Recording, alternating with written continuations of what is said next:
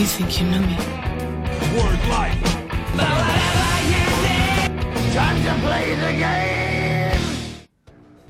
Sejam bem-vindos ao Cotovelo Voador, um podcast sobre luta livre. Olha só, Melhor, hein? né? Bom, bom. Um podcast sobre luta livre é muito bom. Eu sou Álvaro Olinto e sempre acompanhado por Thiago Dutra. Como você tá, Thiagão?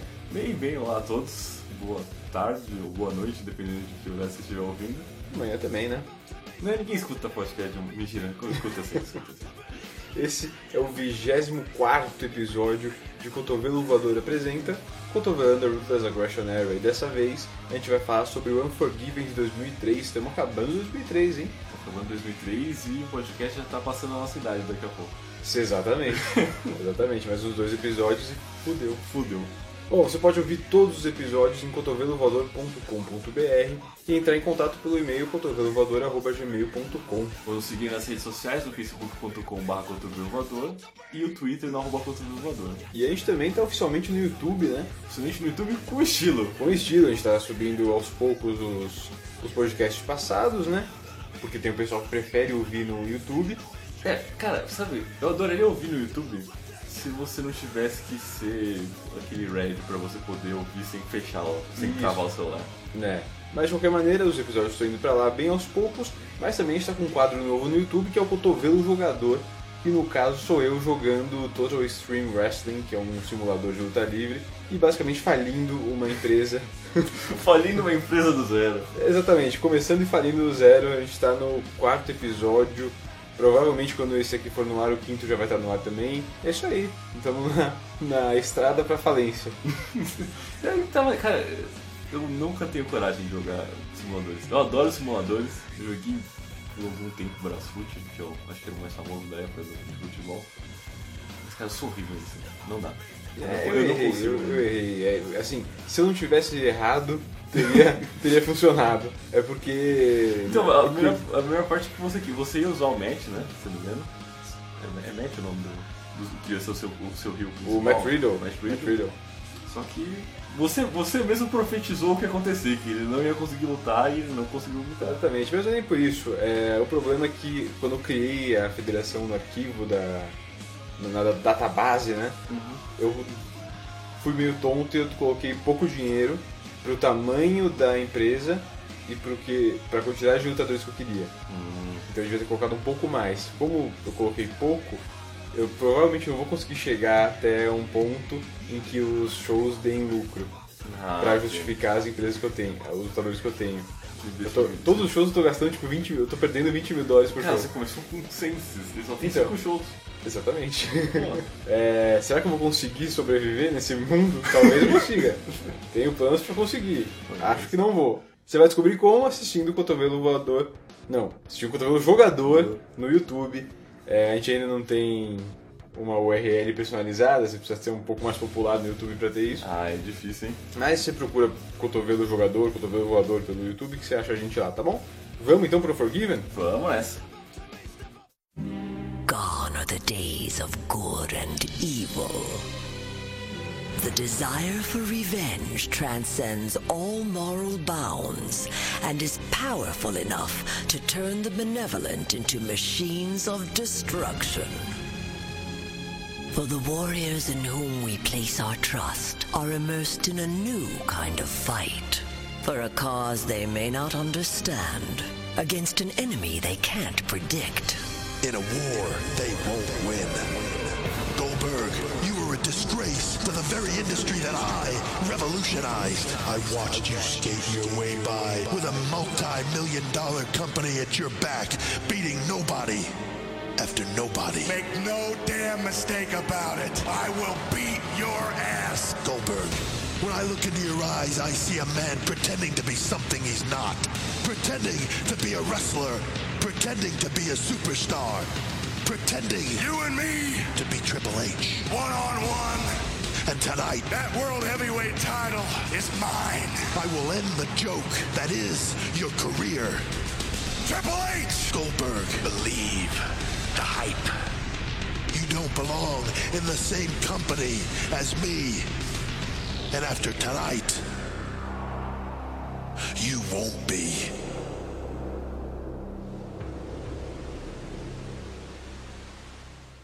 domingo, 21 de setembro de 2003, um mês depois do SummerSlam, e nós estamos ao vivo no Giant Center em Hershey, Pensilvânia, na frente de 10.347 fãs. Cara, a gente já teve algum show. Eu não lembro, tipo, de todo o meu tempo assistindo Luta Livre, algum show em Hershey. Vamos descobrir. Não, essa é a primeira vez que a gente está no Hershey Center. Ah, no, no Giant Center em Hershey, né? Ah, mas é a primeira vez. É o primeiro show que a WWE tá fazendo, é, pelo menos no Giant Center. Tem outra arena lá que é a Hershey Park Arena. E eles já fizeram shows lá, In Your House. e- 97, ah, 90 não, de pô. 95 a 97. Daí é a primeira vez que eles estão voltando pra Hershey desde 97, em outra, uma outra arena, que é onde eles vão. Eu não sei se essa Hershey, Hershey, Hershey Park foi deve. demolida, sei lá. Não sei. Porque às vezes compra, né? Troca de nome, vai saber. só. Em 2012 pegou fogo, mas ainda existe. Caraca. Vou chutar que é por causa do tamanho. Hum, talvez. É, o Unforgiven ele pareceu um pouco menor, né? É, a, a Hershey Park tem capacidade de 7 mil e poucos, poucas pessoas. E a gente viu agora que o Unforgiven teve 10 mil pessoas assistindo. Então, acho que no, no Giant Center. Então deve ser pela capacidade, eles devem ter mudado de arena. Bom, ah, Jim Ross e Jerry Lawler são os comentaristas da noite. Mas antes da transmissão oficial, no Sunday Night Heat, Maven derrotou Steven Richards. Que lutão, deve ter sido. Deve ser maravilhoso. E o palco, hein? Pegando fogo. Pegando fogo? Pegando fogo? É, tem, tem um foguinho. Ah, os- o, fogo, o fogo eletrônico, Teve o eletrônico no começo, teve o um real. Depois botaram pro eletrônico. Só lembro o drone. É. Só, só lembro do drone. E novamente os comentaristas espanhóis estão usando a mesma roupa. Mesma roupa, parecendo seguranças. E tá estranho, né? É uma conspiração. Alguma- tem alguma coisa por trás disso. Ou alguém tá fazendo alguma piada com eles, ou eles estão fazendo uma piada com todo mundo. Alguma coisa tá acontecendo. É, a gente não assiste o espanhol, a gente não sabe, né? É, Né? Esse é o problema. Às vezes falam, né? Hoje nós estamos com a mesma roupa em protesto a como somos tratados. Essa- Porra, imagina se isso tudo é um movimento, caraca. Bom, luta número 1. Um, La Resistance. René Dupree, Rob Conway e Sylvain Grenier defendendo o título mundial de duplas contra os Dudley Boys, Bubba Ray e Devon em uma luta de mesas. Uma handicap tables match. No SummerSlam, a Resistance derrotou os Dudleys após Rob Conway interferir disfarçado de fotógrafo. Ah, que delícia. Conway oficializou sua aliança com a Resistance no Raw seguinte, dizendo que o presidente forçou os Estados Unidos a entrar em uma guerra e que o povo seguiu como carneirinhos. É, Ok, Tem um ponto. né? Tá certo. Depois, Conway, Dupree e Sylvain derrotaram os três Dud- Dudleys. Drulidus. Na semana seguinte, com a interferência de Conway, La Resistance derrotou The Hurricane Rose. Os Dudleys depois impediram que os franco-canadenses usassem mesas contra os super-heróis. Em 8 de agosto, Mark Henry, Rodney Mack, La Resistance e Conway derrotaram Hurricane Rose e os três Dudleys. Depois da luta, La Resistance jogou Spike Dudley do ringue em uma mesa com um chokeslam duplo. Por um erro de cálculo, ele errou a queda, batendo apenas a nuca na mesa e batendo no chão. Caraca, mas ele errou. Ele errou a queda? É, em geral, que, pelo que dá pra entender, o que aconteceu foi ele ficou com as pernas levemente presas nas cordas, porque os dois não conseguiram levantar ele na altura que deviam pra conseguir jogar ele de boa, e daí ele acabou caindo de cabeça.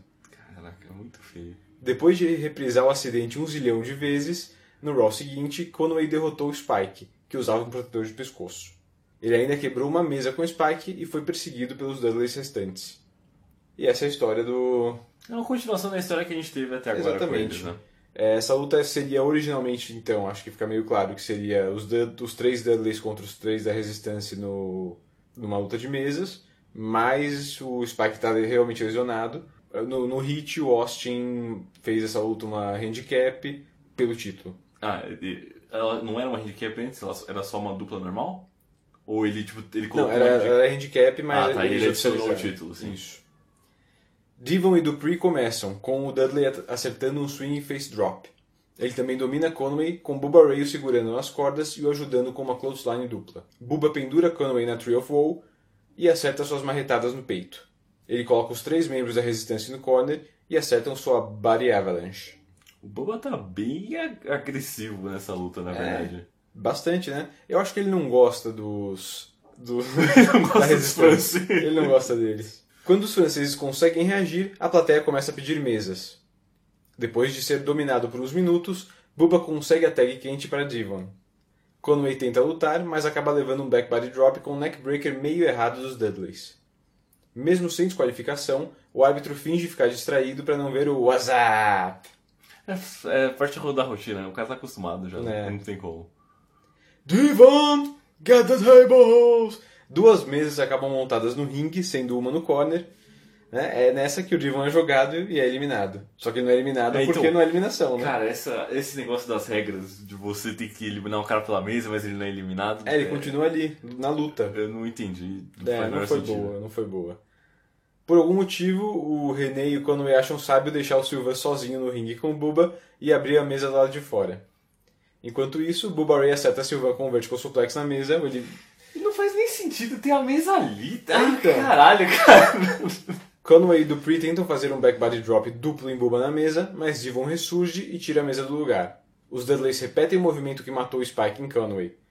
Ele quebra uma mesa e bate a cabeça na outra, sendo também eliminado, mas não eliminado da luta. Cara, então, dessa vez deve ter sido de propósito. Foi, dessa vez foi completamente de propósito. Mas tipo, por que o cara aceitou isso? Porque ele acabou de chegar no elenco, É né? verdade, né? Ele é o cara. Ele é o cara mais novo, ele tá aí há um mês, sabe? Granier tenta usar uma bandeira contra os Dudleys, mas acaba apanhando. 3D e Dupree em cima da mesa e os Dudleys vencem aos 10 minutos e 17 segundos. Novos campeões mundiais de duplas, os Dudleys Boys. Dudleys apoios. é o 17 reinado dos dois como campeões de duplas e o oitavo com esse título. Mas 17 só na. Não, geral. ICW, Ah, tá. É, WCW e WWE. Caralho, é. Sendo que o título da WCW eles ganharam na WWE, né? Eles não ganharam na WCW. 17 é reinados. muita coisa, cara. Eu achei essa luta bem fraquinha, mas acho que ela ganhou força quando as mesas entraram, sabe? Não, é, Começou o- a usar as mesas.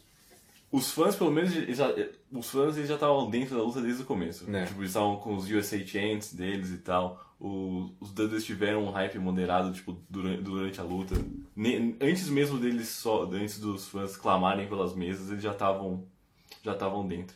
É certeza que os Dudleys iam ganhar pelo jeito que eles estavam destruindo a resistência. Tipo, Uhum. Era, não parecia que eram dois contra três. Ah, com certeza. Tipo, eles dominaram boa parte, tipo, quando a resistência, a resistência tinha alguma algum tempo no, no, no holofote, era muito curto, muito curto. Não, e não comparado com o impacto que os Dudleys tiveram. É.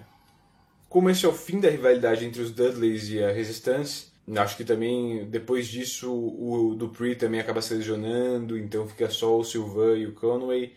Enfim, dá pra rolar um áudiozinho aqui dos Dudleys falando sobre esse tempo entre os dois. Um, we had been working with uh, La Resistance for a couple of months, and they were they were coming along. They were green as grass, green as goose shit, and um, but because they were doing the they had the gimmick that they had, you know, the whole French thing during the war, they were hated heels. And night after night, we were trying to help them and make them better, but Sly was just not catching on. Renee was doing well because he came from a wrestling background with his father. Sly was just not doing well, and there were there were nights where he just would screw up things that we had been teaching him for weeks. And one night he just screwed up so bad that we basically, um, yeah, we, we, we kind of we kind of beat him up in the ring. We had to rough him up. It was a little, it was like tough love in the ring, you know. Listen, if you're not going to listen to us, now we're going to have to stiff you and beat you up a little bit.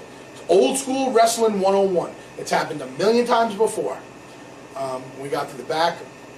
He came up to me and he said, "Why are you being stiff with me? Don't you know that I am green?" Which couldn't be any more disrespectful. So I, I at, this, at this point, I heard that I went, no. I didn't punch him. I didn't punch him in the face or anything like that. I smacked him. I gave him a smack as if a father would smack his 16-year-old son for saying something stupid. Right. That's exactly what he did. He said something stupid and disrespectful. And the funniest part of this whole thing is when Johnny Ace tried to reprimand us for it. You know, guys, you can't be doing that. You can't be just beating up the young talent and everything like that. So I turned it right around on Johnny and I put him in a situation where only he could understand. I said, Johnny, what would happen if me and Devon came to Japan and wrestled you and Dr. Death? And for those of you don't know, Johnny and Dr. Death, Steve Williams, were a very, very, very popular tag team in all Japan and in Japan wrestling. I said, what if we would have had a match with you in the middle of Corrigan Hall?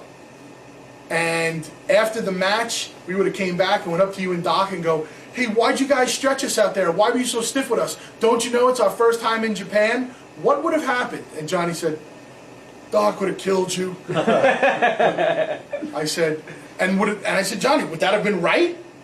Yeah. so why are you busting our balls? Right. Oh, you know, it's a different business. Okay, it's a different business, but you know what? Leave us alone. Don't talk to us. Talk to the kids that you you know that keep screwing up every night and that don't listen. So that's the, that's what happened. Eles dizem que Dupree era melhor por ter um pai lutador. Então o Dupree, não sei se você lembra, ele luta desde os 15 anos na empresa do Ah, pai no sim, Canadá. lembro. Mas o Silva era ruim e não aprendia. Ele não era bom. Uma noite, quando eles estavam lutando bem mal, os Dudleys fizeram o que os veteranos fazem e desceram o cacete neles no meio do ringue. Nos bastidores, o Sylvain os confrontou, questionando o porquê deles fazerem aquilo, já que ele era verde. Vocês não podem fazer isso, eu sou verde. em resposta, o Bubba lhe deu um tapa na cara. Uou, rapaz. Respeito. E daí depois o, o Big Johnny, Laurinaitis. Ah, sim, Lornado, sim. ele foi dar uma bronca nos Dudleys e o Bubba Ray falou, então, o que aconteceria se isso tivesse acontecido, o, o Sylvain tivesse vindo te confrontar, você e o Dr. Death, o, no Japão? E daí o Ness falou, é, a gente teria arrebentado ele. Destruiu a cara dele. É, mas basicamente, já que também. Esse é basicamente o fim da Resistance, como ela é, com os três caras. É, o René vai se machucar e depois fica só o Sylvain e o Conway. Depois o o René volta em 2004, mas ele, logo depois, na semana seguinte, ele é mandado pro SmackDown. Hum. Então esse meio que o fim da Resistance. E também é bom dizer que eles não se gostam. O René e o Sylvain não se gostam nem um pouco. É, o René é um pouco dessa ideia de eu sou um lutador já Eu já sou um lutador de eu sou família. lutador né? de família, luta há muito tempo, e você é um verde que não sabe nada. Eles realmente não estavam bem e não se gostam até hoje. Caraca. O Conway parece que todo mundo gosta ok dele. É por isso que ele tava inchado pra caralho. Boladão. Porra, ele tava tomando as bombas, ela tava puto, começou a tomar as bombas. Luta 2, Scott Steiner versus Test, acompanhado por Stacy Kibler. Eu, eu, eu posso só. Eles mostraram o, o pacote de vídeo, né? Relembrando essa lendária rivalidade entre Test Sim. e Steiner. O Steiner ele parece câmera lenta, até na- no pacote, Pois é. onde né? tem edição de vídeo. É que não dá pra acelerar ele também, né? Porra, dá um jeito, tá? É muito ruim. Bom, se o Test vencer, ele ganha os serviços do Steiner. Se o Steiner vencer, ganha os serviços da Stacy. Calma. Porque hoje o Test tem os serviços da Stacy como manager. Aham. Se o Test vencer essa luta, ele ganha os serviços do Steiner também. Como manager, Como man, o que ele quiser. isso tá bem estranho. A última vez que vimos esses dois danadinhos aí foi no Bad Blood em junho, quando o Steiner derrotou o Test pelos serviços da, Sta- eh, da Stacy Kibler, né? No Raw seguinte, como vingança pelo assédio no Bad Blood, Eric Bischoff forçou o Mei Young a enfrentar Test. Lembra que a Ah, sim, ele destruiu a reputação do, do bicho. É, o Stone Cold Steve Austin tentou balancear as coisas, nomeando o Steiner como árbitro, mas Test empurrou o Mula, acertou o May com o Pump Handle Slam e fugiu antes do início do combate. Na semana seguinte, Test e Christian derrotaram Steiner e Booker T. A rivalidade continuou em 30 de junho, quando Chris Jericho apresentou o Highlight Reel com Stacy como convidada. No entanto, Steiner também foi ao ringue, o que causou uma disputa entre Steiner e Jericho, que questionou a escolha de, de, de Stacy em ficar com Steiner quando ela podia ter o Y2J. Test foi introduzido como próximo convidado e atacou Steiner. Bischoff, o único gerente geral da noite, marcou um combate entre Jericho e Test versus Steiner e Steiner. Tem o mancha. Stacy Steiner. Os vilões venceram após Bischoff transformar o combate em sem desqualificação. Porra. Em 21 de julho, Stacy fez uma lap dance em Steiner para distrair Test e o fazer ser derrotado por Booker T.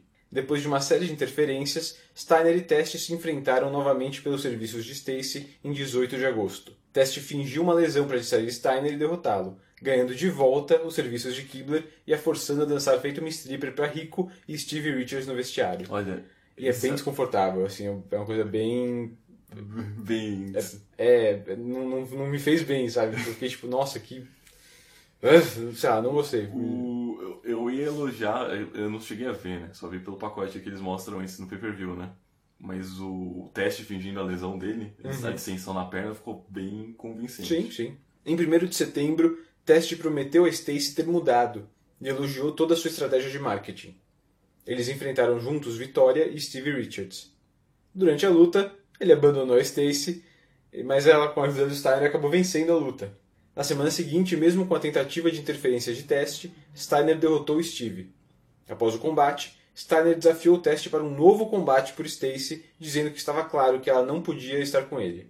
Teste aceitou, mas com a condição de que os serviços de Steiner também estariam em jogo, para que ele pudesse forçar Steiner a assistir os dois. Meu Deus! Bom, então é isso. Stacy continua um objeto na mão dos dois. Que loucura, rapaz.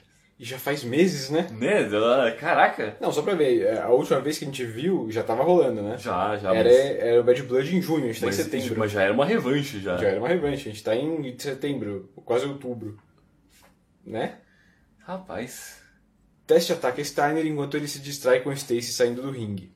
Ele tenta pular Steiner quando ele corre, mas acaba levando uma espécie de Spinebuster. Depois de um tempo, Steiner acerta seu elbow drop para um 2. Quando o Teste escapa, Scott faz suas flexões. Fora do ringue, Teste tenta usar Stacy de escudo, mas acaba levando um tapa. Mesmo assim, ele consegue se aproveitar da distração e atirar Steiner nos degraus. No ringue, Teste acerta um Full Nelson Slam para um 2. Depois de um Lariat no corner, Teste zomba de Steiner fazendo flexões. Scott acerta um overhead belly to belly para zero reação da plateia. Não. o tá muito foda-se. Outro belly to belly lhe dá um 2. Teste distrai o árbitro para enfiar um dedão no olho de Steiner, que tem sérios problemas em acertar um Tiger Suplex. Com outra distração do árbitro, Teste dá um coice nas bolas de Steiner. Ele tenta colocar os pés nas cordas para um pin, mas Stacy as empurra. Ela acerta Teste com um hangman nas cordas e Steiner cobre para um 2. Teste acerta um pump handle slam, mas quando prepara uma big boot, Stacy sobe na beirada do ringue e mostra a bunda para a plateia. Com a distração, Steiner faz um rolamento, mas Teste escapa. Ele persegue Stacy, que acaba trombando em Steiner, e Cara, é bem ruim. isso é muito lixo. isso é impressionantemente. Nossa, eu não, eu não consigo dizer. É como se você, tipo, fosse cego Uhum. e você bate num saco de. num saco de porrada, tá ligado? Tipo, o saco de porrada ele, ele dá aquela. Aquela tremidinha e você faz aquela queda de novela das oito. É. A distração permite que Teste acerte uma Big Boot, mas Steiner escapa no 2. Ele desata a proteção do corner e distrai o árbitro para pegar uma cadeira. Stacy pega a cadeira e tenta acertar Teste, que desvia. E quem leva a cadeirada é Scott Steiner. Big Boot e Teste vence aos 6 minutos e 56 segundos, e a plateia fica em silêncio. Depois da luta, Teste força Stacy a levantar seu braço em vitória e lhe dá um beijo. E aí? Cara, eu não sei. Eu não sei o que eles querem com isso. Eu acho que eles querem dar uma coisa pro Steiner fazer. Mas, tipo, ele não é nada. Tipo, nem nisso, sabe? Ele não, ele não representa nada. Ele não consegue, Ele já, né? ele já perdeu ah, os serviços, entre aspas, dele Isso, da isso. Ele perdeu faz um mês. Daí ele tá nesse vai, vai e volta aí, não ganha nada. E agora ele vai ser o mordomo do cara. Basicamente. Porra. Do je- Do jeito que eu imagino que a mente dele funciona, ele deve estar maluco. Completamente. E é uma quedinha de, de quando ele chegou, hein? Ele chegou desafiante pelo título dos pesos pesados. Álvaro, é uma queda equivalente àquele bode que ele tem. É. não é uma quedinha, não. Não tem sete minutos de luta. Não. E ele tá com. Ele Tr- deita. Três minutos, ele tem, uns, tem um rest road já. Tem uma hora que os dois se batem, eu acho, e caem. E ele deita no chão, De barriga pra cima. barriga pra cima, aí você vê a dor dele pra respirar, tipo. É, não. E assim, a lesão já passou, a lesão que ele tinha no pé, né? Já meio que passou e tal. Assim, eu acho que ele até tá melhor do que com o Triple H. Ele não, Não, tá é, tão ruim é quanto tá o. Triple H. Mas mesmo assim, Mas né? eu também acho que tá melhor porque a expectativa que a gente tem já é mais baixa. Provavelmente. Mas essa rivalidade não leva a nada, já deu. Não é, não é legal com as mulheres, não é. Não, não, não- é bom. E aquela hora o juiz ficou no meio da, da loucura deles também, se não me engano. O, o teste vai dar, vai dar um, um boot. Não, ele tá, ele tá segurando o Stein na corda, não lembro por que motivo. O juiz ele entra lá. Ah, é, pra chutar, é o Nick Patrick, ele faz isso. Desde a WCW, quando alguém tá segurando a. Em geral, quando o vilão tá segurando as, as cordas, ele vai e chuta as cordas, chuta a, mão do cara. Ele faz isso. ok. Se contrataram ele porque ele fazia É, isso, né? Já- eu não acho bom, não, mas ele faz. é. Tá bom. E a atuação do, do Steiner me lembrou o cara do The Room. O Aizo? I did not hit her. It's not true, I did not hit her. I did not. Oh, hi, Mark. É muito Hi, ruim. doggy. É muito ruim. Ladies and gentlemen, the great Randy Orton. Randy Orton, a third generation superstar. He's a star on the rise. He looks like he's chiseled out of stone. He's a diamond in the rough. well, he's a thoroughbred, no doubt about it. the business is in his blood. He's got success in his genes. The man has every gift that a man can be given. I'm a third generation superstar. I am the evolution of this business. I'm making a name for myself, and that name is the Legend Killer, Randy Orton, Legend Killer. What? Oh my God! You see, at Bad Blood, I screwed the legend, Shawn Michaels. Oh my God! Randy Orton put a chair shot on Shawn Michaels. Then at Madison Square Garden, I destroyed the hardcore legend, Mick Foley. Mick Foley knocked all the way down the stairwell. That arrogant young son of a bitch. You know, Shawn Michaels, all he is, is the next legend that I'm going to kill. To kill. So you're gonna be the man to kill off the legend of HBK. Nobody has ever, ever outperformed Shawn Michaels in a big match situation. If I had a nickel for every stiff that walked into this company over the last 16 years and said he was gonna do that to me, oh, I would be a millionaire. Whoa, whoa, whoa, wait a minute. I am a millionaire. And it's because of stiffs like you.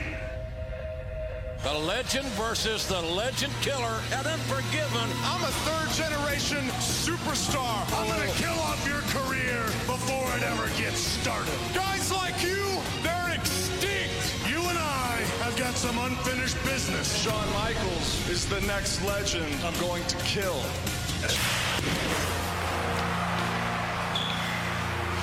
Here's a little advice. If you're use me as a stepping stone, you better step hard. Luta 3. Randy Orton acompanhado por Ric Flair versus Shawn Michaels. No Bad Blood, Orton fez com que Michaels fosse derrotado por Flair. No Raw após o Bad Blood, Mick Foley, que ainda estava aparecendo por causa da Hell in a Cell e tal, né? Anunciou que ele ia deixar a WWE e cumpriria sua promessa de voltar à sua vida comum. Randy Orton o acusou de ser um fracasso extinto. Uau! É. Foley respondeu que Randy ainda não havia provado ser digno de ser chamado de superstar. Na mesma noite, Foley aplicou sua Mandible Claw em Orton e Ric Flair, depois de Randy derrotar Raven. Na semana seguinte, Orton atacou Foley nos bastidores, o espancando violentamente e o atirando de um lance de escadas. Ah, isso, isso aí foi agressivo pra caramba. Mas O Foi. McFoley, né? Então ele aceita. né? é, já caiu de coisa maior. né? Já. Em 21 de julho, Orton, orgulhoso de por ter destruído Foley e atacado os Dudleys, disse já ser o Lady Killer por sua beleza, mas que agora era o Legend Killer. Depois, Orton e Flair passaram a perseguir Shawn Michaels. Eles causaram uma derrota para Shawn contra Jericho e em 25 de agosto, Orton derrotou Maven usando o Super Kick de HBK. Em 1 de setembro, Stone Cold marcou um combate entre os dois para o Unforgiven. Durante as comemorações dos 80 anos da Fabulous Moolah, no Raw de 15 de setembro, Orton aplicou um RKO em Moolah e empurrou Mae Young. Ué. Nos bastidores, ele foi confrontado por Shawn, que lhe estapeou e desafiou. Se Orton vai usá-lo para impulsionar sua carreira, é bom pisar forte. Essa é boa frase. É uma boa frase, né? E essa é a primeira luta do Orton individual em pay-per-view, né? Sim, a gente só tinha visto ele na Elimination Chamber, né? Ou na. Ou interferindo, ou na. Elimination Chamber, e agora a primeira dele sozinho e contra o Shawn Michaels. Contra o Shawn Michaels, né? Eu só acho zoado, né? Faz parte do roteiro, né? Eles, eles se auto-intitularam alguma coisa. Você não É. se dá o seu próprio apelido. né? Lógico, né? Shawn começa aprendendo o face lock e tentando os takeovers de luta greco-romana, encerrando com os tapinhas na cabeça de Randy. Eles trocam takedowns e se encaram, pra plateia gritar, mesmo que os movimentos não tenham sido lá muito bons. Eles trocam shinlocks e Orton imita Shawn esfolando o gato e acertando um dropkick. Orton tenta um double X-handle no corner, mas cai direto em um atomic drop. Com uma clothesline, Shawn joga Randy pra fora e faz o esfolamento do gato real. É, rapaz. Ele completa com crossbody do corner e Randy fora do ringue. Eles trocam a guarda no ringue e Michaels acerta um German suplex com uma ponte feia. Os dois trocam socos e chops no corner. No meio do caminho, HBK acaba enfiando o ombro no poste e caindo do ringue. Com o árbitro distraído por Orton, Flair ataca Shawn, o jogando no corner e pisando nas suas bolas. Aí, Flick Flair mostra como é que você é o dirtiest player, player no game. Exatamente. Mais molhado também. Uma- Ele não, fica... dá, não dá pra dar uma, uma social pra, pro Ric Flair. Não né? dá, ele fica ensopado, ele fica e pinga. E, tipo, ele não se esforça pra ficar assim, é natural, Nada. sabe? O cabelo dele fica aquela bagunça, tipo, sai, do- não tá mais preso na calça. Cara, impressionante. Depois, o Flair distrai o árbitro e Orton ataca o ombro de Shawn usando o poste. Orton passa a trabalhar o braço de Shawn com um longo armbar. Michaels consegue escapar e faz Orton desperdiçar um dropkick. Ele acerta um test press e seu cotovelo corredor, que é aquele que ele vai correndo, sabe? Bom, esse vai ser o nosso sub-podcast. Exatamente. Seguido do Keep Up. Vai ser sobre Fórmula 1, né? Ah, não, que Ou sobre, gosta de... sobre corrida. Vai ser sobre justa. Ô louco. Flair tenta impedir um cotovelo voador que acaba virando um double axe handle. Com o Irish Whip de Orton, Shawn faz seu movimento de pancada nas costas do corner, que é tipo o Flair flop, Flair flip, né, que ele dá aquela rodadinha. Michaels impede um nada voador, porque o Orton só pula, e Orton reverte um Switch Music em um RKO para um 2,99, E é engraçado, né, que a gente tá tão acostumado com o RKO que ele usa hoje em dia, né? que é tipo, mais rápido, né? que é mais rápido e, tipo, ele pega o cara de frente, né? Esse Sim, ele sim. vira o Shawn Michaels ao contrário, e daí ele faz como se fosse a, o... Não a posição do Bulldog, né? Mas é que ele vai num, num movimento próximo que ele vai aplicar o Bulldog, mas É um ele faz o mais longo. dele. É. Shawn desvia de um flying crossbody, soca Flair da beirada do ringue e acerta o cotovelo voador, vendendo a dor no braço. Keep up e Shawn acerta o switch in music. Na contagem de 3, Flair coloca o pé de Orton na corda. O sino toca e a música de Shawn começa a tocar. Enquanto o árbitro avisa Shawn que a luta continuará, Flair passa um soco inglês pro seu pupilo. Você conseguiu ver isso sem ser no replay? Consegui. Ah, desculpa, eu não... Eu achei loucura. Eu achei que tava, tipo... Por isso eles passam replay. É, exatamente, né? Enquanto o árbitro se distrai com Flair após um super kick, Orton usa o soco inglês contra Shawn e o cobre para vencer aos 18 minutos e 47 segundos. Vencedor, Randy Orton. Cara, eu achei interessante porque esse é o único. Eu só vi a luta acabando de dois jeitos. Uhum. O HBK ganhava ou o Orton ganharia com ajuda. Assim, É. pelo, pelo status que o, que o HBK tem por enquanto, ou ele só conseguiria ganhar com ajuda. Foi meio que assim que. Ah, não teria como ele vencer sozinho, assim, ia ser doideira, não, não aconteceria. Mas o embate que eles fizeram da. Pelo menos a maior parte da luta, entre o, a experiência do, do HBK contra tipo, o atleticismo do, do Orton, eu acho que ficou muito bom. Eu gostei também, gostei bastante. Eu acho que a luta é um pouco longa demais. Acho que quase 20 minutos era um pouco demais pra essa luta. Mas é o Shawn Michaels e nessa época ele. Né? Se, se ele vai lutar, ele ainda tá nessa de tipo, não luta sempre. Blá, blá, blá, blá. Então vai ser uma luta grande, vai ser uma luta comprida e a gente. A gente vai ver que esse pay-per-view precisava de lutas compridas, porque o Triple H tá lesionado ainda, então a luta dele não podia ser muito longa no fim, então eles precisaram distribuir o, O tempo o em tempo outras. dessas lutas, então a gente tem uma outra luta que ficou mais comprida, essa com certeza é uma delas. Eu achei que o Shawn meio que carrega o Orton a luta inteira. Isso faz a, a luta é boa, gostei muito da luta. Mas dá pra ver que tipo, o Orton é quem é o Shawn que tá Que tá com as rédeas. que tá né? com as rédeas, tá controlando, tá fazendo É, tanto que ele parece bem mais. Eu acho que ele deixa isso, ele deixa isso transparecer com a. Como posso dizer? Hum, qual é a palavra que eu quero? Cocky. é, arrogância. É ele, ele parece um pouco arrogante, tipo, pra, pra cima do Orton, realmente. Tipo, eu tenho experiência aqui, eu estou no controle Uhum. e você tá dançando na minha música. Ah, é, mas eu acho que assim, como primeira luta individual que a gente tá vendo do Orton aqui, achei ótima. Foi Achei bom. muito bom, achei que ele consegue sobreviver com esses caras. E ele conseguiu estabelecer o RKO dele nessas semanas agora, Uhum, né? Antes sim. do pay-per-view. Como você falou, ainda não é o RKO clássico, que é esse out of nowhere, O, né? momen- o momento que vira, né? É, não, ele ainda é um RKO mais devagar, mais, é mais longo o movimento, mas ele vai aperfeiçoando com o tempo, né? Então acho que o Orton conseguiu mostrar que ele consegue estar nesse level, mas ainda não sozinho, sabe? Ele precisa ainda estar com alguém igual o Sean que vai guiar ele a luta inteira. Outros caras não fariam isso e a luta provavelmente não seria tão boa. Isso é verdade. Mas acho que válido, boa luta, gostei. Podia ser um pouquinho mais curto, eu acho. Acho que fica um tempo. Aquele, aquele armbar que eles fazem, que o, Ah, eu- o Randy prende o, o Shawn no armbar e fica horas naquilo. que- Não, mentira, leva alguma coisa assim, porque na hora que ele aplica o cotovelo voador, né? Mas Sim, sim. tirando isso. É que o, o, o finisher principal do show não é, não é no braço. Né? É, exatamente. exa- É meio estranho, Isso né? deixa meio esquisito. Ataca a perna, pô. É, Ainda que você tem o flare do é lado. porque tem o flare um- do lado, ele fala, um ah, faz o four. figure, faz o figure assim, ó. Pá. Né? Mas então decidiram o ombro. Sei Ok. lá por quê. You guys, you guys have been through a war. You're a mess. You're a mess. You know what? This isn't your fault. This is not your fault. You didn't know this was coming. You guys didn't know you had a title match. It was sprung upon you at the last minute by Steve Austin, who is drunk with power. Just like I said, he's a bully, he's a coward, and he's a failure as a general manager. It's all right. What, what are we going to do about it? What? You know what you're going to do about it? Yeah. Nothing. You guys stay here. You mend your wounds. Someone's got to stand up on behalf of the locker room. Someone's got to stop Steve Austin and his tyranny. And that someone is going to be me. I'm going to take care of this. Come on, Chris. All right, Chris. With you.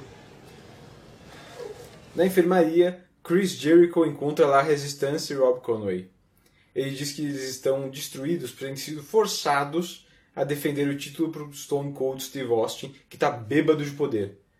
Ele promete defender a honra do elenco contra Austin. O Jericho é um revolucionário agora. É, isso que já tem acontecido, acho que da outra vez que a gente viu, já, tá- já tava uma coisa assim, né? Já tava o, o Jericho desafiando Austin, se aliando mais com o Bischoff, né? Luta 4. Gail Kim e Molly Holly versus Trish Stratus e Lita. No Raw após o Bad Blood, Jess colocou seu título feminino em jogo em uma Battle Royal. Gail Kim fez sua estreia vencendo o combate e se tornando a campeã feminina em seu primeiro, Uau! sua primeira aparição. A Jess está lesionada. É, não, De novo. é impossível você colocar seu título no Battle Royale se não tiver alguma coisa errada. É, ela tá lesionada outra vez. É e a Gail Kim, na sua primeira luta na WWE, ganhou o título na Battle Royal. Ela Ah. venceu eliminando a Vitória por último e ganhou. Ela se lesionou no mesmo, mesmo local? Como é que não é? sei te dizer, não Ah, lembro ok. de cabeça. Tranquilo. No último episódio a gente viu. No último episódio do. Acho que foi no Bad Blood, né? No último episódio do Raw. A gente viu o vídeo promocional da Gail Kim, aquela Sim, coisa meio sim. Matrix, né? Puta, é verdade. ah, Durante o Raw de 21 de julho, Molly Holly e Vitória derrotaram Trish Stratus e Gail Kim, com a história mostrando Gail como inexperiente e causando a derrota ao nocautear Trish por acidente. A primeira luta ganhou o título na primeira luta, então, né? justo. Na semana seguinte, Molly derrotou Kim pelo título feminino. Ela defendeu contra Trish na semana seguinte, mas acabou em desqualificação após Vitória atacar Trish. A Vitória é uma maluca, né? Exatamente. Gale foi até o ringue e se tornou uma vilã ao ajudar no ataque contra Stratus. Por quê? Women hate each other. Ah, E eu não tô brincando. A lendária... O Jerry Lawler fala isso, tipo, ah, é, por que, que isso tá acontecendo? Ah, todas as mulheres se odeiam. Justo. que bom. É terrível. Holly defendeu o título contra Trish e Gale na semana seguinte. Ela reteve após enganar Gale fingindo uma aliança contra Stratus e depois atraindo. Em 18 de agosto, Gale atacou Holly durante uma defesa contra Trish. As vilãs decidiram se unir contra Stratus, a derrotando nas semanas seguintes em combates de duplas também envolvendo Ivory e Jacqueline. Em 15 de setembro, Lita retornou, salvando Trish de uma luta 2 contra 1 contra Gail Kim e Molly Holly. Stone Cold marcou uma luta entre as duas duplas para o Unforgiven, o que Gail respondeu: Não acredito que dormi com o gerente geral errado, já que ela tinha seduzido o Bishop na semana anterior para facilitar os ataques contra Trish. Deixa eu respirar aqui, deixa eu tomar um copo d'água, gente, com licença aqui, calma aí. Que isso está meio preocupante. Né? A última vez que vimos Lita foi no episódio. Nossa, deve fazer uns sete episódios atrás. Foi no episódio 2, O quê? sobre o draft de 2002. Ela tá machucada por tanto tempo assim? Ela tá machucada por um ano e pouco. Caraca. Ela saiu para fazer cirurgia no pescoço é, e foi quando ela voltou, ela foi comentarista do Hit até ser demitida por recusar o Bischoff, né? Logo no começo teve essa história que o Bischoff tentou seduzir ela, ela falou não. E daí ele demitiu ela e ela saiu para ficar cuidando do pescoço. O Stone Cold anunciou, depois que ela retornou agora, que ele que havia recontratado ela. Então é isso aí. É ela- justo, né? Porque o Bischoff ainda tá no Raw, né? Não É. teria como ele trazer de volta. né? Então, desde draft de 2002, nosso, Ah. episódio, nosso segundo episódio, que a Lita tá fora. Faz muito tempo mesmo, então. Faz. Ó, o draft de 2002 foi abril de 2002. A gente tá em setembro de 2003. Caraca. É que na verdade ela saiu um pouco depois, ela ficou um tempo de comentarista, né? Mas.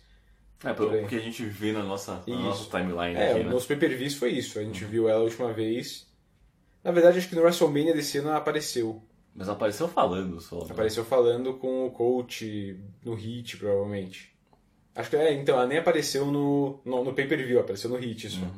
Molly e Gale atacam as oponentes antes da luta, mas Trish e Lita conseguem colocá-las no corner e acertar um Poetry in Motion finalizado em clothesline. Depois, baseball slides nas vilãs fora do ringue. Lita e Gale começam oficialmente com a ruiva dominando com arm drags, suplexes e um keep-up. Trish distribui chops e consegue um 2 com uma clothesline. Gale tenta fazer a tag, mas Molly incita a continuar na luta e ela leva um roll-up. Trish desvia de uma clothesline no estilo Matrix e Holly quebra o pin. Com um Irish Whip de Kim, Molly puxa as cordas e Trish cai no ringue. Aproveitando uma distração do árbitro com Lita, as vilãs tomam o controle clássico, incluindo puxar Lita do corner para evitar uma tag e uma tag cega que o árbitro cancela. Tudo enquanto as vilãs fazem Dragon Sleepers em Trish. No meio do caminho, a boca de Lita começa a sangrar. Ah, sim. Eu não sei o que aconteceu, mas começa a sangrar. Depois de Gale errar um diving leg drop, Trish consegue a tag quente e Lita limpa a casa com dropkicks e um monkey flip. Head Scissors Takeover em Molly e uma Powerbomb em Gale. Molly sobe no corner, mas leva um Stratosphere, que é aquele Frank Steiner do corner. Lita acerta o Twist of Fate e o Lita Salt para vencer aos 6 minutos e 46 segundos. Lita Salt raspando a lona. Nossa, nossa, por que será que ela quebrou o pescoço? Caralho, é muito baixo aquele Ela, ela, tipo, ela obviamente faz propósito, né? Porque ela com certeza sabe que ela pode pegar impulso. Ai, não sei. Espero que saiba. Vencedoras, Trish Stratus e Lita. É bom ver a Lita de volta, né? Sim, tipo, honestamente, essa, essa luta foi um showcase dela voltando. Sim, todos, sim. Todos os, os movimentos e todos os. Quase todos os bons momentos da luta são, são por conta dela mesmo. Sim, acho legal que estão deixando ela voltar, sabe? Não no sentido de ela não quer voltar, mas assim, não volta e já joga ela numa luta de 20 minutos com a vitória, sabe? Hum. Volta ela aos poucos, numa luta de duplas, daí na outra semana coloca ela sozinha contra, sabe? Aos poucos, não tenta voltar de uma vez, Mas ainda que assim. ficou até claro pra mim nessa luta que ela ainda tava meio Meio, tá meio, tá meio devagar. tá meio travadona, né? Porque, porra, um ano de recuperação, né? Então, mas ok, assim, nada demais. Uh, Gail Kim, o que você achou dela? A primeira luta dela que a gente Eu acho também, né? que ela sabe apanhar. É é porque é o que aconteceu só. Então, ok, isso é bom. Eu acho que eu ia falar isso quando a gente. Quando ela estivesse indo embora, mas eu vou falar agora, provavelmente eu vou repetir depois. Aham. Que é uma história muito boa. O Jim Ross, que era o chefe de contratações né, na, na época, teve que tipo, brigar com o Vince para contratar a Gail Kim.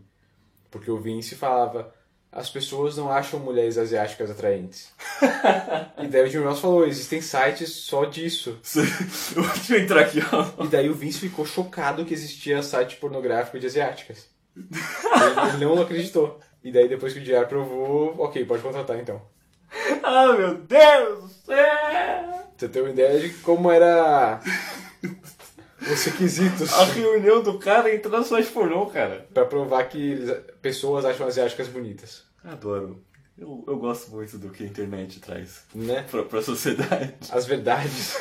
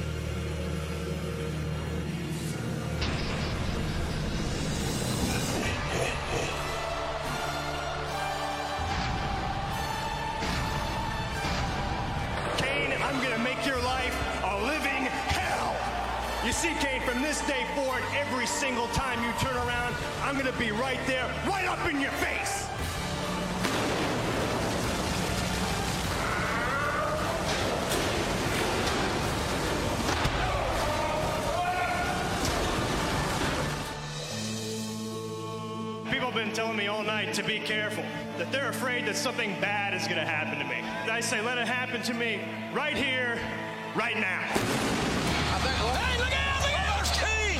Oh, God! Kane handcuffing a helpless Shane McMahon. No, he's not. What the What is hell he is doing? Kane doing? Oh, my God. Those are jumper cables. And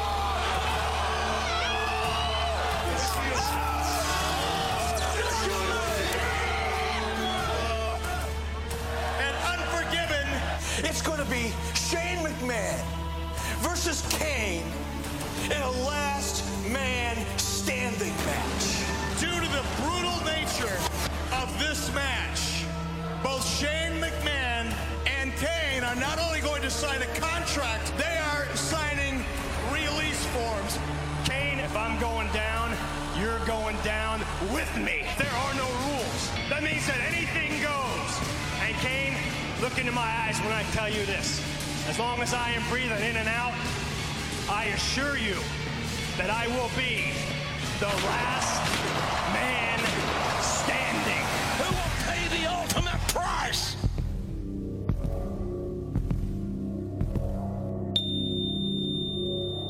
Luta 5, Shane McMahon vs Kane, Last Man Standing Match.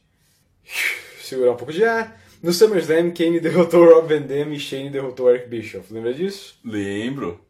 Na noite seguinte, Jericho apresentou o Highlight Reel com Linda McMahon como convidada. Ela negou ter transado com Bischoff, mas também negou a demiti-lo, pois sabia que Vince provavelmente o recontrataria mesmo assim. Foi a deixa para Vince McMahon aparecer. Damn. O chefão revelou ter convidado Bischoff para a residência dos McMahon naquela noite e de se sentir como vítima de um casamento fracassado com Linda tendo colocado seus filhos contra ele. Mano, Ao se comparar a Kane como uma vítima, ele foi interrompido por Shane McMahon. Logo após insultar seu pai, Shane tomou uma microfonada na cabeça de Jericho, com Vince marcando um combate entre os dois. O combate acabou sem vencedor após Kane atacar Shane e arrastá-lo aos bastidores. No estacionamento, Kane jogou gasolina e atirou fogo a uma caçamba. Ele tentou jogar Shane na caçamba em chamas, mas acabou sendo atirado nela. E o Shane acabou o episódio falando Burn in hell, son of a bitch. olha só. Esse final de filme do Tarantino, essa porra. aí. É muito filme, viu? É muito. Não, porra! O cara. A gente falou da outra vez. O cara fala que ele mandou a própria mulher pra. pra que não, mandou o próprio empregado dele pra casa dele pra tentar transar com a mulher dele. É. E ele fala que ele se sente a vítima. Isso, é loucura. Mas essa parte do, do Kane e do Shane, assim, é, a gente falou da outra vez. É filme de terror bem mal feito dos anos 40. Eu acho que agora a gente tá nos anos 80 aqui, viu? Não, então, mas sim, porque se reflete na luta, porque o começo da luta, adiantando um pouco, é muito os adolescentes tentando lutar contra o Jason, sabe? É. Que eles fazem tudo que eles podem e o Jason sempre continua indo neles. Em 1 de setembro, em uma entrevista, Terry avisou a Shane que os bombeiros não encontraram Kane na caçamba incendiada. Daí ele recebe a ligação no, no celular dele, né? E fala: Eu sei o que você fez no episódio passado. Kane retornou na mesma noite, como se nada tivesse acontecido, e usou algemas para prender Shane no poste do ringue e os degraus para prender suas pernas. Ele pegou uma bateria de carro e ameaçou eletrocutar os testículos de Shane até Rob Van Dam aparecer para o salvamento. Tá muito alternativo mesmo. Essa, essa cena assim, é um clássico de todo mundo falando. Na semana seguinte, durante a luta na jaula entre Kane e RVD, o monstro atirou Van Dam na parede, o que quebrou a jaula e deu a vitória para RVD. Ele jogou Ah, o Kane na- legal. Eric Bischoff, notando que Van não havia escapado, mas havia sido atirado, mandou a luta reiniciar, e Kane venceu após um chokeslam do corner. Em 8 de setembro, Bischoff anunciou que Shane e Kane se enfrentariam em uma Last Man Standing. É que o Bischoff, né? Ele quer ferrar o Shane, né? Ele quer ferrar o Shane e o Kane tá ali também querendo só destruição e loucura.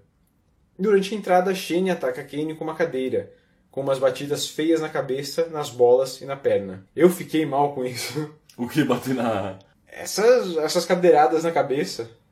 Ah, ok. É que ainda o Kane ainda consegue botar a mão na frente e tal, mas são pesados pra caramba. Então tem uma intensidade, né? Ele decide trabalhar as pernas de Kane, abandonando a cadeira e usando o poste e chop blocks. Ele bate a cabeça de Kane contra os degraus. Depois de dominar os primeiros minutos, Shane sobe na barricada e pula em Kane, que reverte em um slam meio feio. É, mas aí você já sabe que, né? Esse é o momento que o, que o adolescente faz bosta. Exatamente. Kane usa os degraus contra a cabeça de Shane e consegue um 8. Depois de um chokeslam, Shane se agarra ao árbitro e consegue se levantar no 6. Kane acaba por acidente, acertando o árbitro com uma Big Boot. Kane prepara um Tombstone Piledriver, mas decide fazer como fez com Linda, em cima dos degraus. Shane consegue reverter em um Bulldog em Kane nos degraus. Acho meio falho, na verdade, né? Hum. É que pelo menos no começo da luta, o Kane ele quer ganhar, tá ligado? É. Ele não quer, tipo, só destruir. Ele deixa, tipo, as contagens rolarem e tal. Ele Isso. não vai, tipo, ah, tá nos 5 foda vem cá, pá, É. porrada. E o Shane domina no começo. É, não, ele que dominar no começo, pelo menos pra mim, faz sentido nessa estratégia de. Eu, eu tenho esses 5 minutos aqui pra pegar ele Uhum. distraído e, e vamos embora. McMahon se aproveita e usa os degraus contra os joelhos de Kane e o prende no corner para acertar o coast to coast. Ele se move em direção do corner de novo e a plateia acha que ele vai fazer outra vez. Kane consegue derrubar os degraus em Shane e o árbitro reaparece e, com- e começa uma contagem dupla. Eles trocam socos até o palco, onde Kane atira Shane na placa do pay-per-view. Ele vira a mesa dos comentaristas espanhóis em Shane, que sai do caminho e o ataca com um pedaço de metal. Depois, o nocauteia com o mastro da câmera. Ah, isso é maneiro, né? Achei legal. E a câmera bate na mesa e quebra, Estoura. quebra a lente. Estoura a câmera. E lente é cara, né? Isso é cara. Mas t- toda essa sequência ficou legal, tipo, o Kane jogando ele três vezes na placa do Forgiven. É, eu achei bacana. O, ele desviando, tipo, pegar, pegar a câmera pra bater nele foi bem, foi bem legal também. O final é que é meio loucura, mas É. é história. Quando Kane levanta no 9, Shane o enforca com cabos. Eu não gosto, eu Então, falado disso já. Mas isso é, isso é complicado, principalmente porque ele vai tentar fazer o Kane subir no degrau enquanto ele tá enforcando ele É. também, né? Kane tenta um chokeslam, mas leva um chute nas bolas e um DDT. Shane bate com o monitor, escala a estrutura do telão, pula. Que deve ter ali uns bons... Uns bons 4 cinco, metros. quatro metros. Kane desvia e Shane explode no chão. O árbitro conta e Kane vence aos 19 minutos e 42 segundos. Kane vence ou Shane vence, né? Porque foi o Kane, foi o Shane que se derrotou. É né? verdade. Então eu acho isso um problema, na verdade. O Kane não, não meio que, não foi meio que o Kane que venceu. O Kane só venceu porque o Shane foi um idiota e se jogou do alto. É verdade, né? Ah, Então, bom, enfim, achei um brawl divertido. Achei um brawl bem legal. Mas, de novo, achei muito longo. 19 minutos. Achei um pouco É, tem, tem muitos momentos que são só tipo, parados, e se respirando no chão, se arrastando de um canto pro outro. É. Realmente. Mas eu gostei, achei um bom brawl, achei uma, uns- umas coisas criativas. Ficou mais interessante que o, o Bishop contra o, o Shane. Embora Bem não- mais, bem mais. Porque eu acho que, na verdade, porque basicamente o Kane é um lutador, né? É, o Kane é um lutador. Daí já fica melhor só por isso, né? Mas toda. Eu gosto, eu gosto da parte do final, eu só não gosto do Shane pulando. É, ele eu acho tem, que não precisa, sabe? Não, ele tem esse toque pro, pro dramático, Ele assim, tem. né, que ele tem que fazer. não é a primeira vez que ele faz isso, eu já fiz, acho que uma- até que ele já fez umas duas vezes a mesma coisa, de subir um negoção e pular. Então as pessoas já esperam isso dele. E ele vai continuar fazendo isso na carreira dele. Como estou fazendo aí hoje em dia, caralho. Exatamente. Então, não sei, eu, eu acho que é meio que uma marca dele, mas não precisava. Eu acho que, sabe, Se ele regulasse um pouquinho mais, né? talvez. E tem toda aquela história de tipo, ele não é lutador, então ele pode fazer isso, sabe? Ele não vai fazer isso toda semana, ele vai fazer isso uma vez a cada dois anos. Só que daí ele faz isso e vai embora. E daí as- os, que- os lutadores que ficam tipo.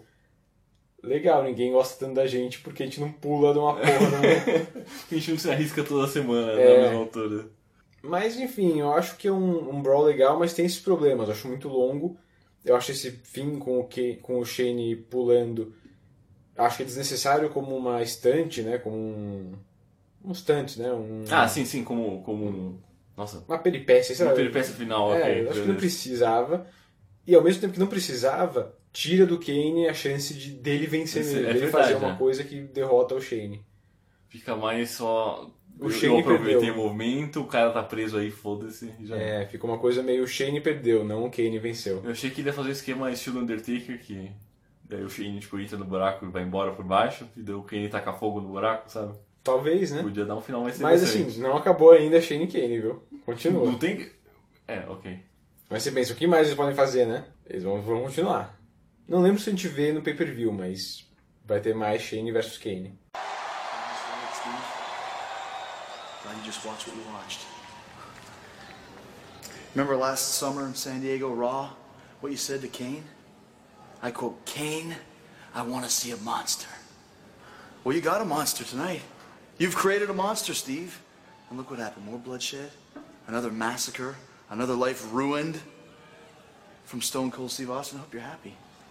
I know La Resistance is happy that you screwed them out of the tag team titles. You're just winning friends and influencing people all across the locker room, aren't you, Steve? You know what, Chris? I done said it once, and I'm gonna say it one more time.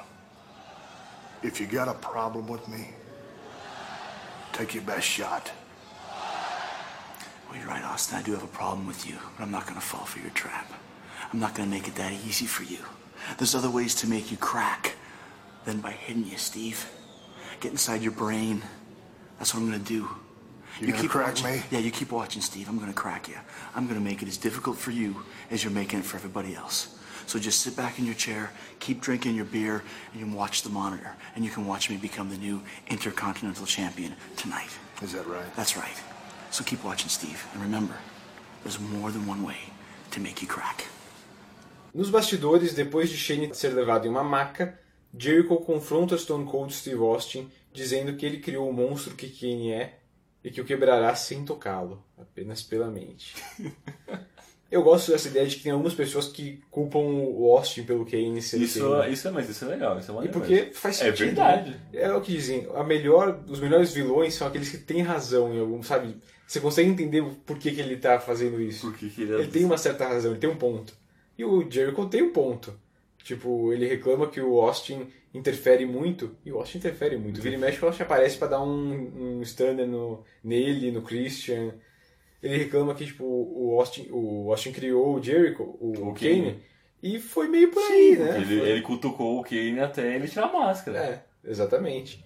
Então, ele tem um ponto. Eu acho que é legal quando o vilão tem um ponto, você fala. Não concordo, mas. você, sabe, faz sentido isso. É. Não é só eu sou malvado porque eu sou malvado. Luta 6. Christian defendendo o título intercontinental contra Chris Jericho e Rob Van Dam. No Raw de 15 de setembro, Chris Jericho e Christian protestaram contra Stone Cold, o acusando de usar seu poder para atacar Jericho e manter Christian fora do SummerSlam. Em resposta, Austin marcou uma defesa do título intercontinental de Christian para o Unforgiven, com Jericho enfrentando Rob Van Dam pela vaga na luta. Depois de Christian usar o cinturão contra os dois e causar uma desqualificação dupla, Austin confirmou que ele deveria defender o título contra os dois. Foi na mesma, foi na mesma noite que o, que o Austin marcou que ia ter o combate entre os dois pra decidir o desafiante. Isso, Ele foi logo lá. depois. É, o Christian não sabe fazer muitos amigos. né? Não. Antes da luta, Christian e Jericho decidem se unir contra Rob Van Dam, mas ele consegue reagir com um dropkick duplo e uma sequência de chutes.